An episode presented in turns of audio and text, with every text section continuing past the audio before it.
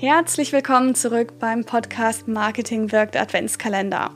Wenn du noch nicht genau weißt, wie dieser Adventskalender funktioniert, dann geh noch mal zurück, hör dir Episode 49 an und komm dann hier wieder her.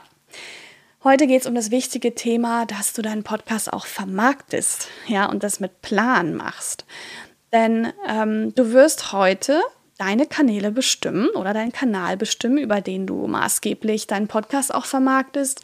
Du wirst Grafiken erstellen, ähm, Texte schreiben und dir auch einen Plan für deine Postings zu deinem Podcast machen. Denn nur wenn du deinen Podcast-Content auch wirklich teilst, erreichst du mehr HörerInnen. Das ist sehr, sehr wichtig. Führt kein Weg dran vorbei, kann man lieben oder nicht, ist so.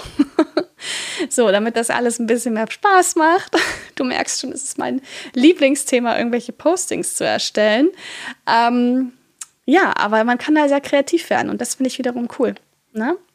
Dann hol dir mal das Arbeitsblatt. Du findest den Link in den Show Notes und ähm, ja, da gibt es natürlich auch noch ein paar Infos dazu ja, vielleicht eine Folge oder ein Blogartikel, schau da unbedingt nach und morgen zeige ich dir dann, wie du deine Podcast Landingpage baust. Also sei dabei, bis morgen. Tschüss.